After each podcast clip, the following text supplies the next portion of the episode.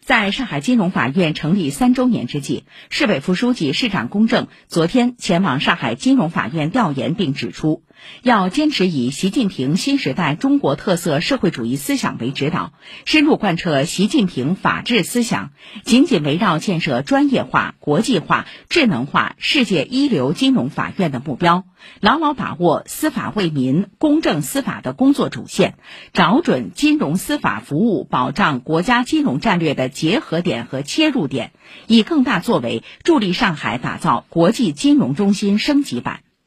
市委常委、副市长吴清、市高级法院院长刘晓云参加调研。